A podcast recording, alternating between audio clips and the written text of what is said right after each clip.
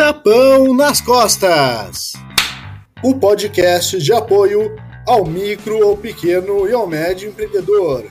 É um oferecimento da Ativo, Grupo de Economia Criativa. Bom dia, boa tarde, boa noite, ouvintes e espectadores e telespectadores e internautas. Já são vários termos de tantas formas que dá para consumir essa mídia. Né? Uh, então, começando mais um programa, que é uma sequência de três episódios do Tapão, que a gente está falando sobre a construção de uma marca. Então, a gente começou lá no, no posicionamento, que é basicamente o teu DNA, né? Agora a gente vai para o name, que é a tua cara, e depois a gente vai falar da identidade visual. Nós somos o Tapão nas Costas, que é uma iniciativa de podcast para compartilhar conhecimento e experiência com os micros e pequenos empresários que estão enfrentando as dificuldades da economia durante a pandemia, né? Mas boa parte desses conhecimentos são, são frios, ou seja, dá para, mesmo passando a pandemia, dá para continuar usando. E quem é que oferece para vocês isso é ativo. Nós somos um grupo de empresários da economia criativa e nós estamos sempre com ações para conectar, desenvolver e projetar negócios. E surgiu essa ideia de como é que a gente poderia colaborar com o público e saiu o tapão. Hoje nós vamos falar sobre a criação de nomes e vamos trazer até historinhas para vocês. Vamos contar para vocês por que, que é importante, para que, que serve o nome, contar umas historinhas, umas fábulas e ensinar para vocês objetivamente como é que se cria um nome de marca. Estamos aí com o Duda, da O Participio, publicitário e empresário CEO da Participa, uma empresa de live marketing. E eu sou o João Pedro, eu sou o autor atômico da Nitrogênio Escrita Criativa, empresa focada em texto e o carro-chefe é o name. E hoje eu vou trazer para vocês então a questão dos nomes. Mas antes acho que é importante a gente começar com essa historinha aí, a sopa de frango da vovó. Então na pandemia, tu é um dos do selecionados para trabalhar fora, mesmo durante a pandemia. Tu é um empresário, né? Chegou de noite em casa super cansado, tá com fome, a geladeira, tá vazia, tem só aquele pote de maionese de duas semanas atrás, né, do X que veio junto. E tu não tá afim de pedir iFood, que é sempre a mesma coisa que tu olha lá. E tu vai lá no restaurante que fica na frente da tua casa, que obviamente está seguindo os protocolos da pandemia, né? Vamos considerar essa situação, distância, álcool gel. Tu senta lá, pegou o cardápio e começou a olhar as opções de, de pratos. Aí tem uma parte escrita que são as sopas. E tu vai ter a sopa de carne, tu vai ter a sopa de legumes e tu vai ter a sopa de frango da vovó. A partir desse momento que tu olha essas três opções, tu já entende que essa sopa de frango da vovó tem alguma coisa diferente dessas outras duas sopas porque ela não é só sopa de tal, de tal ingrediente, ela tem mais alguma coisa. E o que, que é esse mais alguma coisa? É uma coisa especial que tu vai sentir desse da vovó. É uma pessoa que teve esse privilégio de conviver com uma boa avó, assim, uma avó legal, tu vai ver esse vínculo emocional direto, assim, lembrar da tua avó, provavelmente, da sopa de frango que ela fazia, da cândida. Ou se a tua avó não fazia sopa de frango, a minha não fazia, bem fácil tem 93 anos, mas tá aí ainda. Ela não cozinha, mas tu entende esse carinho. Mesmo quando eu convivo com a tua tu, tu entende qual é esse carinho que existe por trás dessa expressão da vovó. Então, uma série de, de sensações vão te passar quando tu lê esse nome. Sopa de frango da vovó. Provavelmente tu vai achar que é uma sopa mais caseira ou uma coisa feita com mais, mais carinho, com mais primor. A partir desse momento, agora a gente vai trocar os papéis, tu não é mais o cliente, agora tu é o dono do restaurante. Tu pegou a curiosidade do teu cliente e tem várias oportunidades de lidar com isso.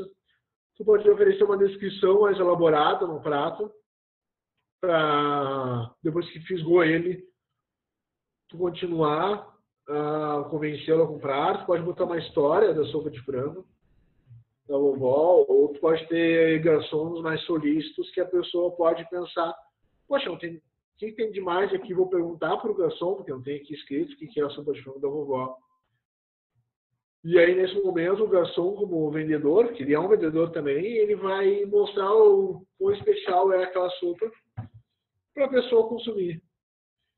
E o que, isso nos demonstra? Né? Já dois dos critérios mais importantes da, do naming na verdade, todos estão aí, mas mais evidência aí. O primeiro é a distinção, porque o nome de marca ele serve para te mostrar que tu é diferente da, das, outra, das outras marcas. Só que esse diferente, claro, é muito relativo, então tem que ter uma identidade, por isso aquela questão do posicionamento. Não, não basta ser diferente para ser diferente, tem que ser diferente mostrando o que tu tem de diferente, né? Tu não diz eu sou diferente, tu mostra a diferença com o da vovó. Uh, daí tu, nesse momento, tu criou uma conexão emocional com o teu cliente. Então, o naming, ele serve para isso. Criar distinção no público e criar conexões psicoemocionais com o cliente.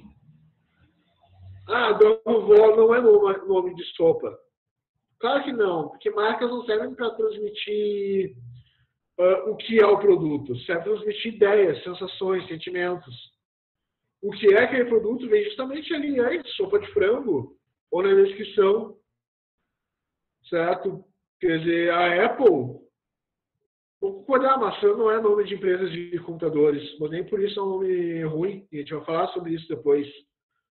Por isso que existe Apple Computers, tem no escritor, que é ele que vai dar conta de contar o que, que tu faz. O nome serve para criar essa conexão com o cliente e mostrar que tu é diferente. Duda, tem uma historinha para contar para nós também? Então, cara, tenho sim, tenho, tenho uma conexão aí, já que nós estamos falando da, da, sopa de frango da vovó aí também, né, cara? Eu também busquei uma, uma história familiar aí para dividir com, com a galera. Uh, então, eu queria contar para vocês aqui uma história rápida de como é que foi que eu me lembrei do nome da professora de música da minha filha de três anos, né? Então a história é a seguinte, tipo, a professora organizou lá quando a gente ainda tinha o privilégio de poder contar com, a, com, com as aulas presenciais, né? A professora organizou, acho que foi isso faz um ano ou dois anos atrás, eu diria que um ano e pouquinho atrás. A professora organizou um dia que as famílias foram participar da aula, um sábado de manhã, que as famílias foram participar da aula junto com seus filhos. Então, chegando lá, a professora colocou uma base de fundo e tocou um violãozinho com uma música nos propondo uma atividade, né? Então, a música dela, vou recitar meio aqui em poema, né? Mas era mais ou menos assim, ela dizia, cada bicho tem um jeito de andar. Uns andam ligeiro, outros andam devagar. Aí ela fala, né? A dona tartaruga anda demorado. E aí nessa hora a música tem um andamento mais lento e devagar. E ela convidava então as crianças a andarem como uma tartaruga pela sala. E convidava os pais também a, a, a terem o mesmo comportamento, né? Daí depois a, a, música ganha andamento, ela começa a ficar mais rápida. E ela fala, a lebre ligeirinha, a lebre é ligeira, anda rapidinho. E aí então começa a ter um andamento mais rápido e as crianças tinham que andar mais rápido. E aí as famílias também tinham essa dinâmica, né? Aí depois ela, ela ela baixa o andamento de novo para algo muito lento e fala sobre a preguiça, né? A preguiça é um bicho preguiçoso. E aí o andamento baixa de novo. Depois ela vai para Dona Formiguinha. Dona Formiguinha é trabalhadeira. Aí tem então já aumenta o andamento de novo, já é uma coisa mais rápida. Depois ela baixa de novo o andamento da música para o Grande Elefante, que tem um andar pesado. E termina falando sobre, em andamento rápido de novo, falando sobre a pulga que pula-pula, né? E, cara, tipo, a gente ficou ali uns três minutos nessa dinâmica da, da música, foi algo que a gente teve o andamento da música, o ritmo, né? as palavras que ela, que ela ia dizendo, as analogias com os animais. E, e tinha essa interação física de estar tá tentando reproduzir esse, esse andar e tal, esse como que os bichos são caracterizados, né? E, cara, foi muito interessante na, na hora, e eu nunca tinha ouvido essa música antes. E aí, então, antes de sair, quando tava todo mundo saindo naquela correria, eu fui falar com ela e perguntei, cara, que música é essa, né? E ela me explicou, ah, essa, essa é a minha música, é cada bicho tem. Se quiser, tu consegue acessar na internet. Eu, pô, que legal, e, e como é que eu vou, né? Como é o teu nome? Eu até não, não tinha tanta proximidade com ela, não sabia nem o nome dela. Daí ela me disse, ah, meu nome é Kit Driemeyer. E aí, cara, eu fiquei, fiquei com isso na cabeça. E aí, cara, nos primeiros nos, nos primeiros dias, assim, eu, eu achei na internet de boa, botei na minha, na minha casa aqui para minha filha poder fazer a dinâmica de novo dos, dos bichos sozinha. E passou um ano, um ano e pouco, cara. Eu fui tentar colocar de novo há pouco tempo atrás e, e eu não me lembrava como era o nome dela, nem como era o nome da música. E aí eu, cara, como que eu vou achar essa música de novo, né? E aí que entra os gatilhos psicoemocionais que eu acho que a gente pode conectar a qualquer nome, né? Que, que, que foram como eu me lembrei do nome da música e do nome dela. Então, antes de mais nada, eu fiz uma analogia com o sobrenome dela. Que até antes de eu falar aqui, alguém lembra do nome da professora? Ah, olha aí. Então, eu associei o sobrenome dela com Niemeyer, que é um sobrenome muito conhecido e que é, todo mundo sabe, todo mundo é, é meio familiar, né? Então eu, eu me lembrei, ó, o sobrenome dela tem alguma coisa a ver com Niemeyer. E eu sabia que o nome dela era curtinho e começava com K, tinha alguma coisa com K. Mas, cara, eu botava Niemeyer, eh, bicho, e, e não aparecia nada do que eu queria. Aí eu fui para o segundo momento da minha busca, né? Como é que eu ia lembrar da música, né? Então eu me lembrei, cara, a gente andava devagar e quem é que anda devagar? É a tartaruga. Então, opa, olha ali, eu, tava, eu já estava associando um signo a um significado, né? Quem é que anda pesado? O elefante. Aí eu comecei a botar os bichos que eu lembrava que tinha na música, porque eu já tinha feito a dinâmica física deles. Eu lembrava qual era a emoção física que eu tinha passado ao reproduzir o andar daquele bicho, para lembrar quais eram os bichos que estavam na música.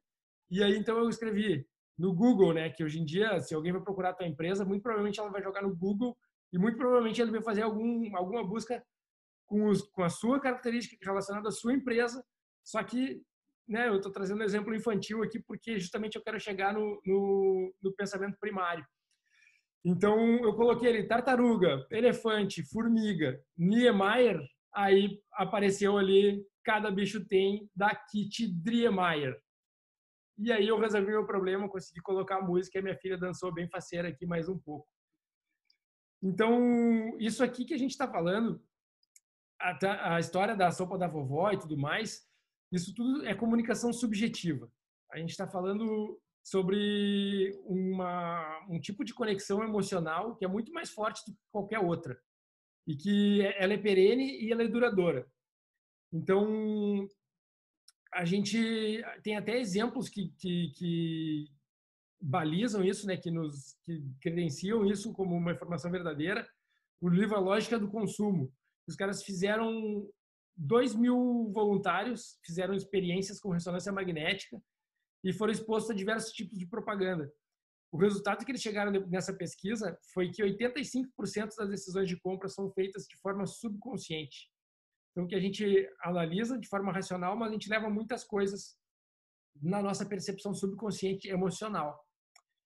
Isso é um neurobranding, né? E isso está sendo cada vez mais analisado agora por causa das novas ferramentas que a gente tem para olhar. Mas o, o que vale dessa, dessa percepção aqui é que existem sim gatilhos mentais que a gente pode disparar para tentar fazer essa conexão emocional entre a marca e o nosso público. Né? Então, basicamente, é legal a gente voltar lá para o início da comunicação né? E, e tentar lembrar de como é que o ser humano pensa. Então, nossa primeira forma de pensar é o pensamento primário. E o pensamento primário, ele, ele não é sofisticado, ele não tem requinte. Ele é realmente algo muito humano ao extremo, assim. Então, por exemplo, o pensamento primário, ele não conhece o não, porque o não é uma negação, é o, é uma convenção que a gente criou, que quando a gente coloca não na frente de alguma coisa, a gente não quer dizer essa coisa. Ou seja, isso é uma sofisticação de linguagem. Então, existem muitas marcas e, e existem muitos discursos políticos e jornalísticos que, que recomendam que sempre que tu tiver uma causa, que tu não seja contra alguma coisa, mas sim que tu seja a favor. Porque as pessoas vão ter essa, esse vínculo psicoemotivo com o que tu está dizendo, não o que tu está querendo não dizer. É, isso, de novo, é uma sofisticação de linguagem. Então, onde é que a gente quer chegar com isso, né? Que o grande lance para fazer um, um, nome de marca é tentar facilitar o processo de decisão do teu cliente, do teu público-alvo, e tentar fazer com que ele se lembre de ti da maneira mais adequada possível, né? Então, ainda aproveitando o gancho do pensamento primário, tem uma fala que é, que é muito, eu acredito muito nela, que é as pessoas elas vão esquecer o que tu diz, as pessoas vão esquecer o que tu faz, mas elas nunca vão esquecer de como tu fez elas se sentirem. Então essa memória emotiva, que é justamente o que o João trouxe aqui na sopa de frango da vovó, que é o que eu o que eu tô trazendo aqui com a história do, do cada bicho tem da Kit Dremeyer aqui, são essas conexões de emocionais, emotivas que nos fazem conectar atributos a, a essas coisas e torná-las mais valiosas e quem sabe até nos ajude num momento de decisão de compra, né? O que, que a gente, qual decisão a gente tomaria? Talvez essas recordações fossem basear melhor que as outras. E aí, só para concluir o raciocínio aqui, nesse, nessa história do pensamento primário e essas conexões, a gente volta para a parte da semiótica, né? Porque o naming ele é uma disciplina que ele é a semiótica praticamente nua e crua, né? Para quem não está muito familiarizado com isso, e é justamente essa a nossa intenção aqui, tentar tornar o, a discussão democrática e para que todo mundo consiga participar, né? inclusive pequenos e micros empresários que não vão ter o recurso para contratar consultorias especializadas, que vão falar difícil coisas aprofundadas. Mas a gente está falando sobre a semiótica, então são basicamente signos, significados e significantes. O que, que é isso? Então é assim, quando a gente olha para alguma coisa, essa alguma coisa é o signo. O significante dela vai ser qual é a coisa que está nos fazendo perceber essa coisa como um signo e o significado é o que ela é. Então eu vou trazer um exemplo claro disso para tentar deixar um pouco mais fácil. O signo seria um lápis, tá? Vamos pegar um lápis como exemplo. como é que eu represento esse lápis, né? Eu posso representar ele através da grafia correta das letras L, A, P e S. Então, todo mundo que olhar esse significante, L-A-P-I-S, e tiver a base, a base de conhecimento compartilhada comigo, né? Então, que, que conviva na mesma cultura que eu, que tem as mesmas experiências e, e, e definições que eu, ela vai olhar a palavra L-A-P-I-S e vai entender o significado disso, que vai ser um instrumento para escrever ou desenhar, geralmente feito de grafite revestido de madeira. Então, a gente basicamente vai trabalhar com signos, significante e significado. E o nome nada mais é do que, do que criar um signo, ou melhor, um significante, né? Para um signo que a gente quer, que a gente atribui um significado que vai estar dentro do nosso consumidor. Um exemplo para a gente entender um pouco melhor ainda essa parte é uma charge do Luiz Fernando Veríssimo, que ele tinha aquela família Brasil, então, é uma charge muito curta. A, a menina chega para apresentar o, o namorado, amigo, para o pai, né? E ela diz: Pai, esse é o Mongo, ele faz teatro. E aí o pai, então, no próximo quadro, o pai pergunta: Shakespeare? E aí o namorado responde, né? Não, obrigado, mas um cafezinho eu aceito. Ou seja, ele, eles não conseguiram conversar ali, porque no que o, o pai puxou a referência de Shakespeare, para o namorado que faz teatro, ele, ele é um jovem, né? A crítica, a, a, a charge do Luciano Veríssimo é sempre essa de que o jovem é um pouco mais escoladão e o pai seria um pouco mais quadrado, mas o jovem ali não entendeu o, o que, que ele quis dizer com Shakespeare. Ele não tem o significado desse desse significante, entendeu? Ele não de, decompôs o signo de Shakespeare para um diretor de teatro, um, um, um escritor, né? Um cara, um compositor de peças não, ele, ele pensou que fosse algo para beber. Então ele responde: não, não, mas um, um, cafezinho eu aceito. Então, daí a importância né, da gente entender o nosso público e, e, e ver quais são os códigos que a gente compartilha com eles para tentar reduzir ao máximo o nosso negócio a um código que pudesse ser compreendido e entendido por outras pessoas, tal como a gente entende quando a gente vê uma placa de proibido estacionar ou qualquer outros códigos que a gente já tem indefinido, né? Acho que é mais ou menos por aí, João, a historinha da, da Kit a gente pode dar continuidade. Fazer mais uma observação antes de tu passar para os critérios aí. Tem mais uma coisa, né, na, na questão da kit, né? Claro, é uma coisa que quem sabe um pouquinho mais de inglês, que ela fala de bichos, fala para crianças e o nome dela artístico aí é Kitty, que é gatinha. É uma palavra para gatinho em inglês. Olha aí, eu não tinha nem me dado conta, mas. Tem mais um ponto. Então, vamos com mais camadas são interessantes. Bacana, espero, espero que com essa deixa mais gente vai procurar a arte dela aí, né, cara? Porque acho que o nome dela o pessoal gravou hoje. Com certeza. Gosto de tocar para os critérios de name, né, que são os seis pontos principais para pensar na hora de criar e de mais de filtrar, né? Porque na hora de criar a gente tem que tentar ter menos filtros para o brainstorm fluir. Mas na hora de filtrar, a gente tem que estar com eles bem em mente. O Duda vai começar falando para a gente sobre posicionamento, que é uma coisa que foi discutida no episódio passado, que ele trouxe no episódio passado, e vai mostrar para a gente porque que é importante no nome, né? Então, pessoal, a gente, de novo, né, a gente está fazendo essa série, são três episódios linkados, tá? O primeiro a gente fala sobre posicionamento de marca, o segundo a gente está falando sobre naming e o próximo vai ser sobre identidade visual e logo, tá? Então, uma coisa está realmente linkada na outra, porque quando a gente vai construir um nome, é fundamental que a gente já saiba o posicionamento da marca, né? Então, a gente vai fazer todo um estudo prévio para entender qual é o mercado que a marca se ela está inserida, para quem ela vai falar, quais são os atributos que ela quer passar, qual é a proposta de valor que ela tem, que, que deve ser ressaltada. E a partir daí, desse estudo, vai se chegar em um posicionamento de marca, que nada mais é do que em qual, em qual, qual é a posição de mercado que tu quer que a tua marca seja percebida, né?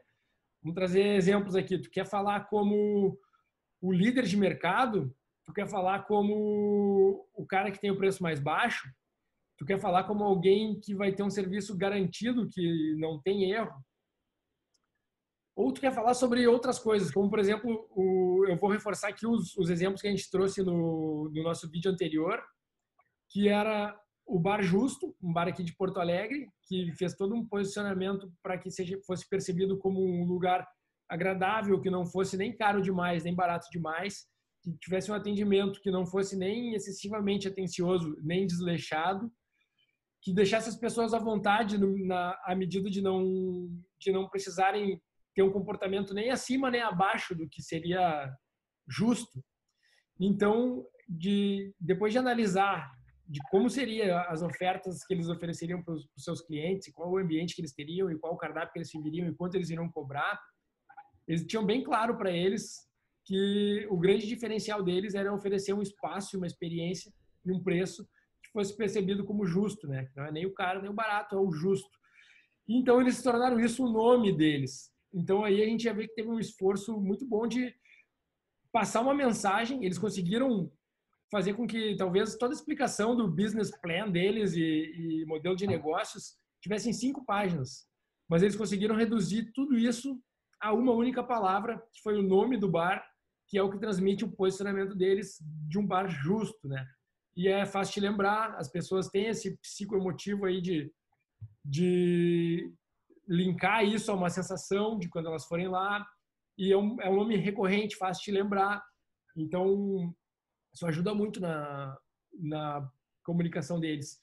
Outro exemplo que a gente trouxe também que fala sobre posicionamento é Insecta Shoes, que é um, são calçados feitos de forma sustentável, que tentem agredir o mínimo meio ambiente, que tem um ciclo de produto reversível, né? Que quando termina de usar o calçado, pode devolver para a marca e eles vão te dar 50 reais de crédito para que tu compre o teu próximo calçado com eles, porque eles sim vão saber fazer o descarte adequado e correto das matérias que foram usadas no, no sapato. Então, com essa abordagem preocupada com o meio ambiente, preocupada com a natureza, que tenha esse vínculo uh, até emocional, né, com a presença da natureza, eles criaram o nome Insecta. Então é um nome também que de novo nos remete à natureza, nos remete aos insetos, aos cuidados com o menor dos, dos, dos seres vivos e, e, eles nos remetem a, a tudo isso, né? E outro exemplo que a gente citou também que tem a ver com posicionamento é a dobra, que começou fazendo carteiras dobradas. Então, quando está fazendo carteiras dobradas e a tua marca se chama Dobra, é realmente um nome muito conveniente e, e fácil de lembrar e que fala muito sobre ti, né? Então, de novo, a gente começaria essa série dos critérios para seleção de nome pela definição do teu posicionamento e fazer com que um, tu pode escolher um nome que explicite exatamente o teu posicionamento. Esse pode ser um dos critérios. João, manda ver aí o próximo. Com certeza, né? Uh, o posicionamento é muito importante e vai voltar a criar distinção no segundo momento. Mas primeiro vamos falar mais puro, né? O que é distinção? Distinção, como diz, é ser diferente. Tu não diz que tu é diferente. Todo mundo diz que é diferente, todo mundo diz que é bom, todo mundo diz que tem qualidade, todo mundo diz que é melhor. Tu tem que ser bom, tem que ser melhor, tem que ter, tu tem que ter a qualidade, tem que entender o que significa qualidade para ti e tem que ser diferente. A critério de distinção, ele, na questão apelativa, é um dos mais uh, chamativos dos critérios, que é justamente que vai fazer a pessoa olhar no, na prateleira vários produtos e vai parar dois segundos a mais olhando um teu se ele for distinto. E aí vai pegar o, a conexão emocional se tiver um bom posicionamento, tiver passado bem, todos os critérios. Uh, o que, que vem a ser a distinção?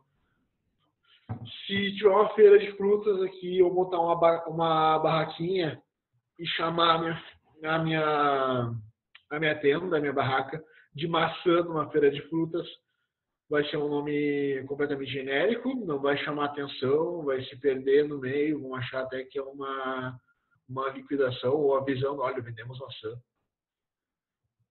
Agora, se tu colocar o nome de Apple em uma empresa de tecnologia, tu já está mostrando que tu é bem diferente. Porque tu está pegando um mercado que tem vários nomes super robóticos, tecnológicos e, e modernos no sentido de tecnologia criada futurista e tu bota um nome Apple, uma coisa simples já está transmitindo muita simplicidade, está transmitindo a simplicidade, ser simples não é ser simplista, né? E é interessante porque uma maçã, aí a gente vai para o posicionamento também, uma maçã é simples, mas não é simplista. Quantas histórias tem atrás de uma maçã, né? É uma fruta que te nutre, mas também tem a maçã da Adão e Eva, tu tem a maçã da, da Branca de Neve, tu tem a maçã da mitologia grega, tu tem a maçã de Newton. Então, tem quantas histórias tu pode contar com uma maçã, né? Então, isso também vai estar na distinção. Mas aí vem o posicionamento da distinção no sentido também que o que ajuda o nome a ser diferente, além dos critérios estéticos e de fugir do padrão de mercado, não esqueçam disso, tem que estudar o padrão e fugir desse padrão. Ah, esse nome aqui não parece o nome de uma empresa de tecnologia. Que bom, porque é isso que a gente não quer, sabe?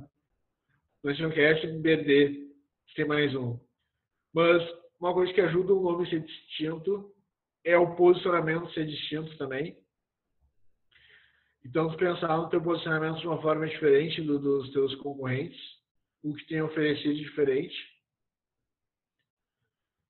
E, bom, eu acho que uma questão que é importante trazer é que o, o Duda trouxe da questão do significado do significante, que é uma coisa da filosofia, mas na linguística o pessoal usou também e trouxe um outro ponto que é desculpa trazer nome estranho aqui, mas o Saussure, que é o cara, o pai da linguística, do estudo da, ciência da língua, ele vem falar que um signo, né, um objeto, ele é o que ele não é.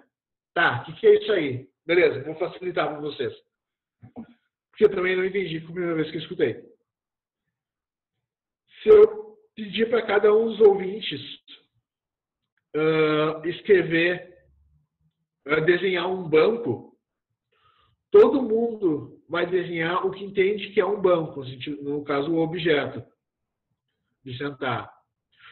Só que ninguém vai desenhar uma cadeira e ninguém vai desenhar uma garrafa ou um celular. Porque uma coisa, todo mundo entende os critérios que tem para ser um banco e podem uh, discordar em algumas coisas do que é importante no banco, mas ninguém discorda que um banco não é uma garrafa. Então, tu pensar no teu empreendimento, no teu nome de marca, procurando o que tu não quer ser. E em critérios, o que não queremos ser. Cara, trazer um critério de distinção bem básico, assim. Nome de marca de roupa. O que, o que tu vai começar quando tu vai criar um nome de marca de roupa? O que tu não vai ser é nome de animal, tá? Tu já bota isso na tua criação. Porque tudo que é nome de, de animal já tem marca de roupa. Tem 300 bichos por aí. E quando não é bicho, tem um bicho, um bicho no logo. Então a gente começa pensando o que não é. Uh, depois que tem a distinção, Duda vai falar pra gente sobre a aparência. Faz bastante sentido. Legal. Desculpa, quer fazer comentário sobre a distinção aí? Não, não, não. Eu achei, achei bem bacana, meu. Achei bem bacana. Acho que a história da Apple ela exemplifica muito bem, né? E é, fala muito sobre os signos e significados significantes, né? Os exemplos de maçã que tu trouxe aí são todos os significados possíveis ali, né? Por trás do, do significante que é aquela maçãzinha mordida, né? Que nos remete ainda mais ao pecado, né? Ao, ao ser diferente, ao pensar diferente que, que foi o espírito do Steve Jobs, até por colocar, eles tinham uma bandeira pirata, né, na, na sede da, da Apple, no, no, início de tudo lá. Então, é, remete muito mais e até explica um pouco desse, desse nome e, essa, e esse logo para quem não conhecia muito bem. Outro critério que a gente tem para escolher um nome bom, né, é o critério de aparência, tá? Então, o, exemplo que a gente traz aqui hoje para vocês sobre como um nome foi escolhido pela aparência é a, a, o nome do Google, que talvez as pessoas nunca tenham pensado muito a respeito né, do, desse nome, por, por mais ele é sonoro também, né? Ele tem ele é gostoso de falar, assim, ele tem um, um som legal de ouvir.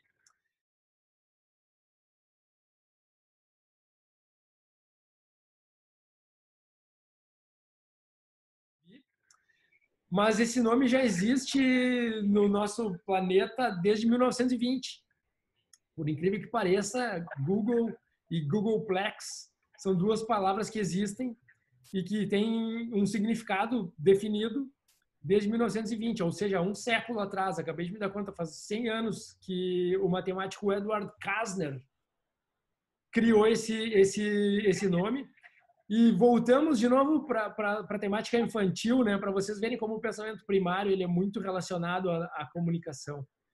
Mas esse termo Google, ele foi cunhado pelo sobrinho de nove anos desse matemático Eduardo Kasner, que ele estava, o Eduardo Kasner, esse matemático, ele estava com um número que era o número um seguido de 100 zeros. E ele perguntou para o sobrinho dele, como eu chamo esse número? Como é que eu posso chamar esse número, né? Tem alguns números que têm nome, tá? Isso são, é, é um fato curioso para os matemáticos. Tem alguns números que têm nome. Então ele queria chamar esse número, que era o número 1, seguido de 100 zeros. E aí, cara, por alguma associação, alguma associação psicoemotiva, ou de aparência, ou enfim, do que quer que seja, o menino falou Google. E aí, só que a grande diferença, essa história que eu estou contando da matemática, ela ainda é pura, tá? Então não é o Google como a gente conhece hoje, é o G-O-O-G-O-L, Google, né? Só que a pronúncia em inglês ela permite os dois jeitos de grafia. Mas o menino falou isso. E se nós pegar essa, essa, esse significante G-O-G-O-L, ele parece um número 1, um, o L sendo o número 1, um, ao contrário, seria, né? O número 1, um, as letras O seriam os zeros, os 100 zeros em seguida, e as letras G seriam o zero com uma vírgula. Então a gente vai ter 1,000,000,000, 100 vezes, né? Então o menino achou que Google seria uma boa palavra. Eles acharam legal, então massa. Vamos chamar de Google e desde 1920 esse número 10 elevado na centésima potência é o Google. E quando o, os criadores do Google foram dar o nome para a ferramenta de busca deles, a primeira ideia que eles tiveram não foi Google. A primeira ideia que eles tiveram foi Backhub, que é um nome bem técnico, bem pragmático, que vai um pouco com a história que o, que o João contou aqui de não se diferenciava, né? Ele era uma, uma venda de uma feira de maçãs vendendo maçãs.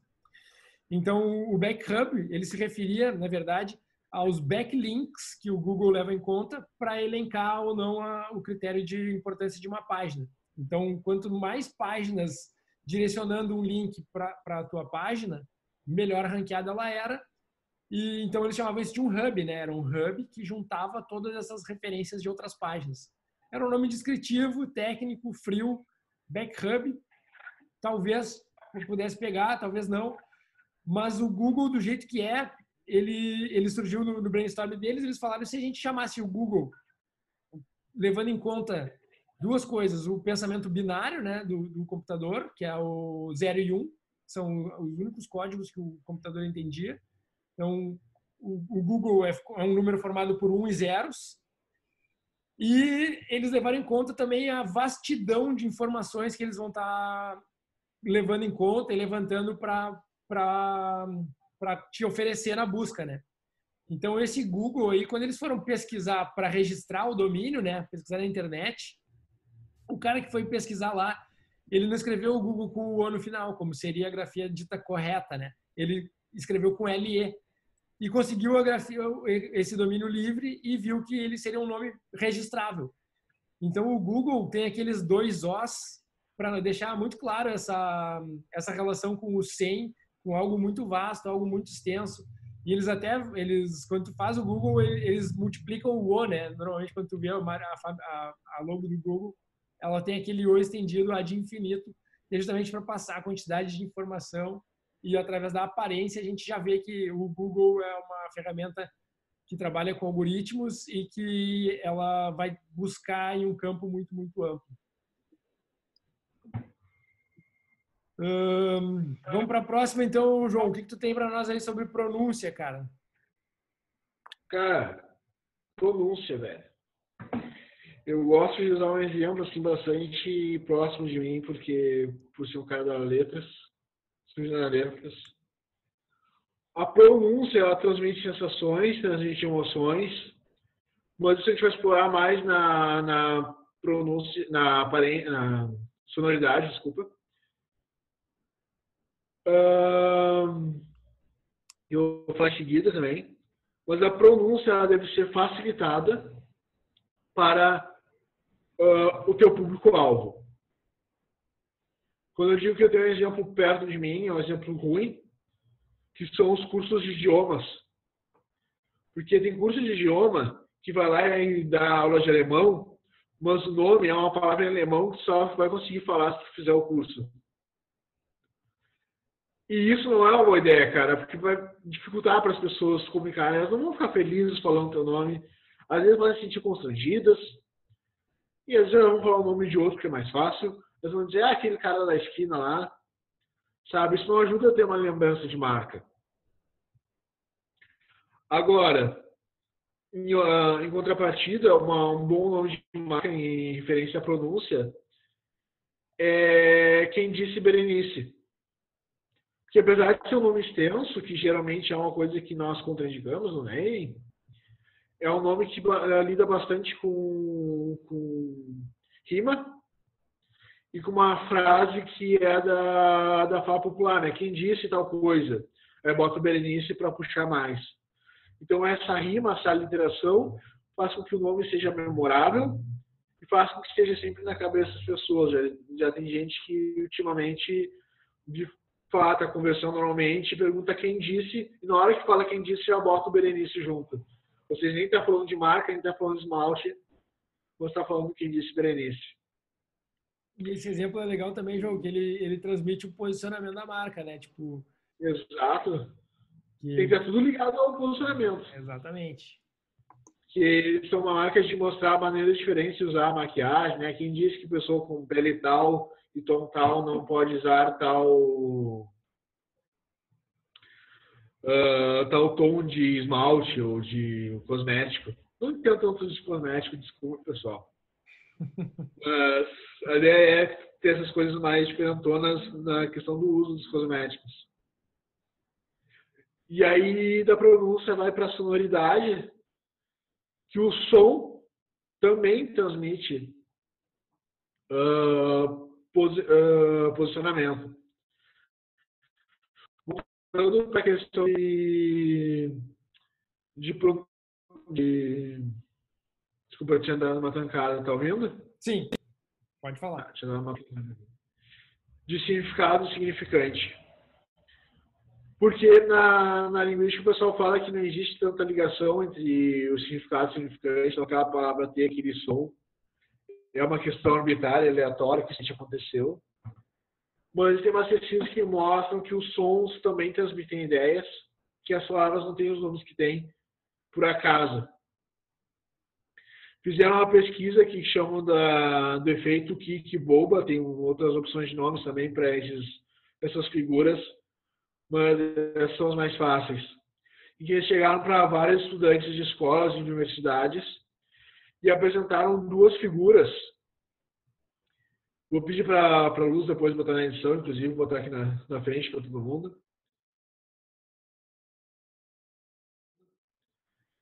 Que uma das figuras era pontiaguda, era uma figura fechada, que eram pontiagudos, retas, linhas retas e a outra figura era uma forma arredondada, assim, fechada também. E perguntaram para as pessoas: olha, qual dessas vocês dariam o nome de Kiki e qual dessas vocês dariam o nome de Boba? As pessoas uh, colocaram o nome de Kiki na, na figura pontiaguda e de Boba na figura de curvas. Isso é a maior parte das pessoas todas as vezes que se fez a pesquisa para mostrar que os sons eles transmitem ideias. Então, um som que era mais rápido, mais cortante, mais forte, mais dinâmico, ficou na figura mais marcante, mais pontiaguda. Então, o kick, né? É o espinho ali da figura. E o boba é a forma mais devagar, mais elaborado, boba. É mais robusto, né? Mais forte, né? Então, quando tu vai criar o teu nome, principalmente os nomes que se chama de copo vazio, que são aqueles nomes que não têm um significado por trás do dicionário. É um nome que só o som transmite sensações, tipo Kodak, tipo Hagen Dazs. Depois vou trazer para vocês na parte de criação, usando o exemplo do Hagen Dazs, que na verdade não tem significado nenhum e outros nomes que só através da, do som transmitem sensações. E aí a gente vem para o critério mais, acho que objetivo, eu, talvez os advogados vão dizer que não são tantos, mas não é tanto. Mas é algo simples, vai dizer que tu pode ou não usar o nome, que é o registro do, de nome da NPI, e o Duda vai trazer para a gente o que, que é, como é que funciona. Aqui é onde realmente muitos sonhos morrem, né? E muitas boas ideias travam. Porque depois de tu fazer todo o teu posicionamento e tu escolher qual dos critérios ali tu vai levar em consideração por nome do teu negócio, existe uma última barreira que ela tem que ser transposta, que é tu tem que ser uma marca registrável no INPI, né? Então, a, a marca ela precisa ter, ter um registro ou no mínimo não ferir o registro de uma marca que já exista, né? Então existem milhões e milhões de negócios por aí, cada um deles tem um nome e nem todos são registrados. Isso significa que nomes não registrados não podem exigir direitos. Então, Se eu uso um nome e eu não tenho ele registrado, e aí um concorrente meu usa o mesmo nome que eu e ele registrou, se a gente for entrar em uma disputa judicial, a pessoa que tem o registro vai poder usar o nome de forma comercial, né? Então, obviamente, a recomendação é que nunca se use um nome que já tenha registro na mesma categoria e, se possível, se tiver grana suficiente, né, verba suficiente, que se compre o registro do, do, da sua marca, a fim de proteger a sua marca e fazer com que só a tua empresa, só o teu negócio possa usar esse signo, esse significado, esse significante para que as pessoas lembrem do teu negócio, né? Então, para ajudar o pessoal que nunca fez uma pesquisa no NPI, existem dois critérios simples que, que tem que ser levado em consideração. Qual é a classe que o teu produto se enquadra ou qual é o serviço. Então, existe, por exemplo, são diversas categorias elencadas por números, tá? Então, vou trazer aqui a categoria 12, é sobre veículos, aparelhos para locomoção por terra, ar ou água. Já a categoria 25 é vestuário, calçados e chapelaria. E a 33 é bebidas alcoólicas.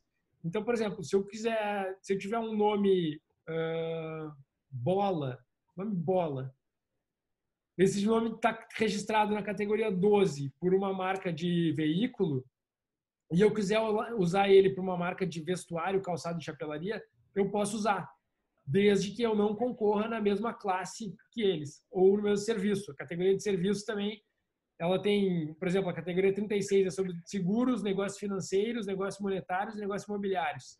Já o serviço 37 é, construção civil, reparo, serviço de instalação. Ou seja, depende de onde o teu negócio está inserido, qual é a atividade econômica que ele vai desempenhar, tu vai ter essa tua base de busca e comparação com outras marcas. Isso para o INPI.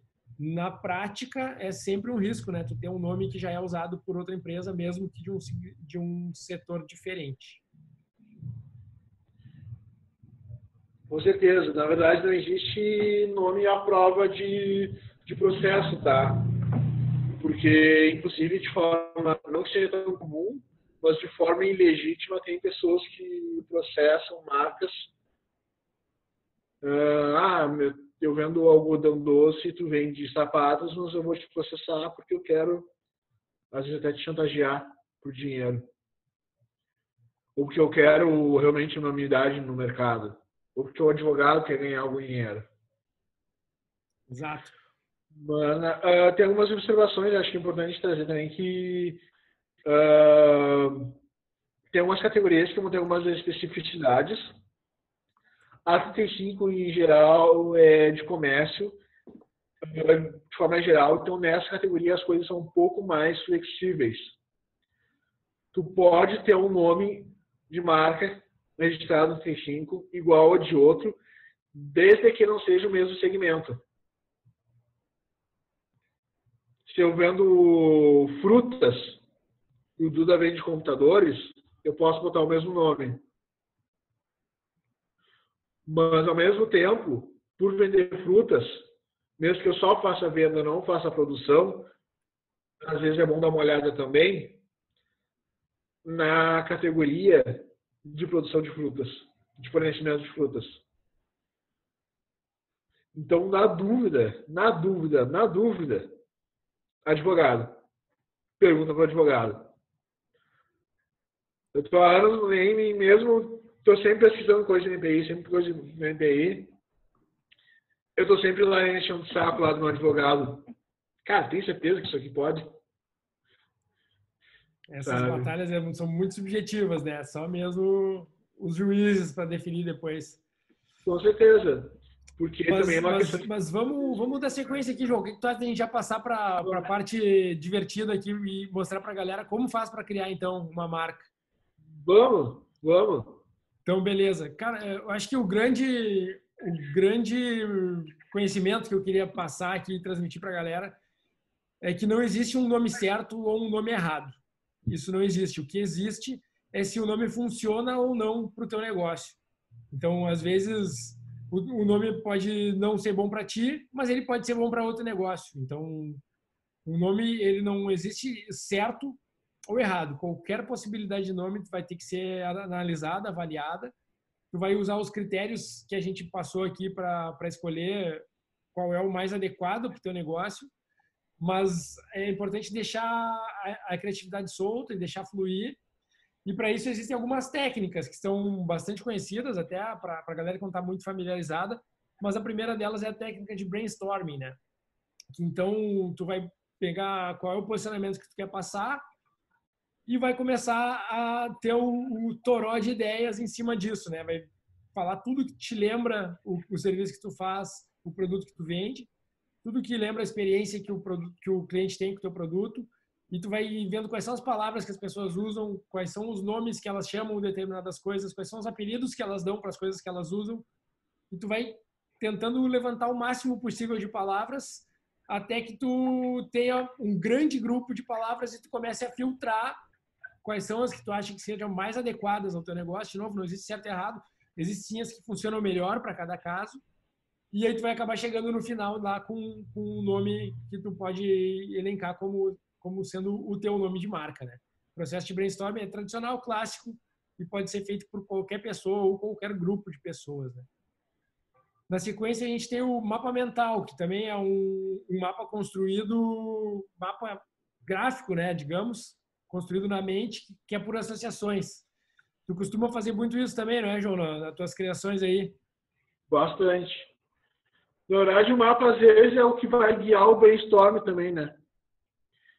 Porque o brainstorm vai dizer, ah, vou procurar forma, ou vou fazer um mapa mental e procurar como é que funciona o mapa mental, né? A gente tem um programa sobre essas ferramentas, se quiser dar uma escutada depois, é muito bom, que a gente explica melhor como elas funcionam.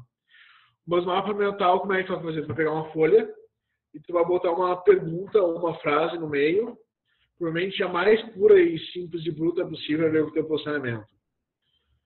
Deixa eu ver qual é o teu posicionamento. Ah, nós somos um local que agrega pessoas para serem felizes Daí, desse mapa, tu vai puxar uh, agregar pessoas, uh, festividades. Então, tu vai pensar em nomes de festas e festividades. Aí daqui, tu vai para o brainstorm depois. Tu vai pegar essas festividades e vai botar no cabeçalho do teu, do teu brainstorm. Nomes de festividades, palavras a ver com festividades, o que dizemos em festividades, formas que nos cumprimentamos em festividades, isso tudo vai puxar. Você vai pegar o um mapa, vai criar vários caminhos possíveis e vai passar para o brainstorm. E aí, isso são, geralmente vão ser nomes mais evocativos e nomes mais com, com histórias mais profundas. Mas a gente pode também para os nomes de copo vazio, que eu mencionei, que são esses nomes que tu preenche com significado. E esses nomes vão surgir de, de várias tem várias ferramentas que pode usar. Uma delas é um joguinho Scrabble, que é palavras cruzadas em português, em inglês a gente usa esse termo, o termo Scrabble porque existe um jogo específico de tabuleiro que vem com blocos de madeira com letras. Não precisa comprar o da marca, se quiser pode comprar de outros lugares. Mas pega esses bloquinhos de madeiras que tem letras, joga eles na mesa e brinca com eles procura sons. Sempre lembrando que esses sons vão trazer significado. Vai atrás de, de que, que sons que trazem dinamicidade. Z é uma palavra vibrante e fricativa. né? Z. Então, isso, provavelmente, se tu quer transmitir agilidade, vai pegar e vai botar um Z. Uh, o kick, né, o K, já é um pouco mais, ainda é dinâmico, ainda é importante, mas é mais sobre força, sobre impacto, né? Tem o X Agora, também, está sendo muito usado como, pelo Eike Batista como multiplicador, né? Então ele está sendo muito relacionado a serviços de negócios e, e, tecnologia, o X. Isso. E vai transmitir na aparência também, justamente, vai associar a tecnologia. E aí tu também pode ir um pouquinho mais para ser um pouquinho mais ou seguir outro caminho, que é seguir o caminho da Häagen-Dazs, por exemplo, que é aquela marca de sorvetes, que apesar do preço, ela não é importada, como muitas pessoas pensam. justamente porque surgiu uma técnica de naming. Essa marca é dos Estados Unidos, mas o cara queria vender a marca como uma marca importada. Ele foi lá, pegou, estudou os sons e as sílabas que são usados no dinamarquês e criou uma palavra que não existe no dinamarquês. Tem alguns desses sons ainda que eles nem falam lá, mas ele conseguiu, através da aparência do nome, parecer que aquele nome era importado. Então, as pessoas nos Estados Unidos compravam sorvete feito nos Estados Unidos, achando que era um sorvete dinamarquês. E ele nem dizia que era dinamarquês, ele só trazia o nome e trazia outros, outras coisas juntos, né? Que lembrando que nada na marca funciona sozinho, tudo é um contexto, tudo funciona em conjunto. Por isso que a gente vai falar de, de logo e, e identidade visual do, da, também depois. Mas esse Hagen além do nome de pronúncia e aparência dinamarquesa, o cara vendia com um mapa da Dinamarca junto. A pessoa comprava sorvete, o nome de supostamente dinamarquês, e o mapa da Dinamarca, a pessoa achava que o sorvete era dinamarquês e apreciava aquele sorvete de uma forma diferente. Interessante. E ainda um outro meio para criar nomes também é entender um pouco de etimologia, né? Buscar a origem das palavras e, e o que elas significam e como elas viraram o que viram hoje, o que são hoje. Um exemplo que eu trago para vocês aqui é a palavra aniversário. A palavra aniversário, se for olhar etimologicamente de onde ela vem, ela vem de pronomes, enfim, latinos, né? Que é aniversário então, é o ano e versar, que significa atravessar, né? Ou virar, ir ao verso, né? Virar é ver ao verso. Então, o aniversário nada mais é do que a virada de um novo ano. Então, toda palavra vai ter uma origem, toda a gente inventa, a gente até tem inventado muitas palavras atualmente agora com a internet, né? Tem surgido muita coisa que a gente tem, tem criado novo, os, os neologismos. Mas é sempre bom dar uma olhada na etimologia de como as palavras são feitas, da onde elas vêm, para tentar chegar em outros sons, outras abordagens, outras aparências, para que tu consiga um nome que seja criativo, que seja original, que seja sonoro, que tenha uma aparência bacana, que passe o que tu quer e registrável, né? Então, acho que com essas pequenas táticas aqui, acho que a gente já consegue abastecer um pouco o nosso ouvinte aí para deixar eles na ponta dos cascos, que daqui para frente, pessoal, é, é 99% transpiração e 1% inspiração, né? Então, é fazer 286 nomes e escolher o melhor. Não tem muito jeito, não tem, não vai surgir, até surge às vezes no momento eureka, mas esse momento eureka só vai vir se tu estiver esgotando todas as possibilidades e, e falando todos os nomes possíveis que tu possa querer para o teu negócio e depois tu vai ver qual é exatamente o mais adequado. Então, fica aí o convite para quem quiser se arriscar nessa, nesse árduo desafio de transformar business plans em uma única palavra. É, é divertido de fazer, é legal de fazer e, e, normalmente traz resultados muito bacana quando, quando uma marca é bem feita, com um nome bem feito, ela tende a funcionar melhor, tende a ter melhores resultados. Então, acho que por hoje é isso, né, pessoal? Vamos encerrar. A gente deixa aqui o convite para que vocês fiquem ligados no próximo episódio da nossa série. A gente falou sobre posicionamento, a gente falou sobre naming. O próximo, então, agora é sobre identidade, logo, marcas. Fiquem de olho, fiquem no aguardo aí, que vai ser bem bacana, vai completar todo esse raciocínio que a gente está trazendo para vocês. Gostaria de deixar um convite antes da gente encerrar, que é quem tiver dúvidas, quem tiver comentários, pedir uma ajuda, pode mandar, deixar nos comentários do YouTube, se estiver consumindo a mídia do YouTube, ou mandar e-mail para a gente, no tipo. Nós vamos responder assim que possível. Pode mandar no Instagram também, pode mandar no, no Facebook, nós estamos abertos. E quem quiser se juntar ao grupo da Ativo também e participar do Tapão nas Costas, tanto como membro frequente ou como que tiver algum conhecimento, gostaria de contribuir para ajudar a galera também. Estamos abertos. Sejam bem-vindos a sejam bem-vindos a participar. Vamos lá. Valeu, João. Muito, obrigado aí pelo, pelo, pelos compartilhamentos. Cara, vamos nessa. Até a próxima, pessoal. Valeu, pessoal. Até. nas costas.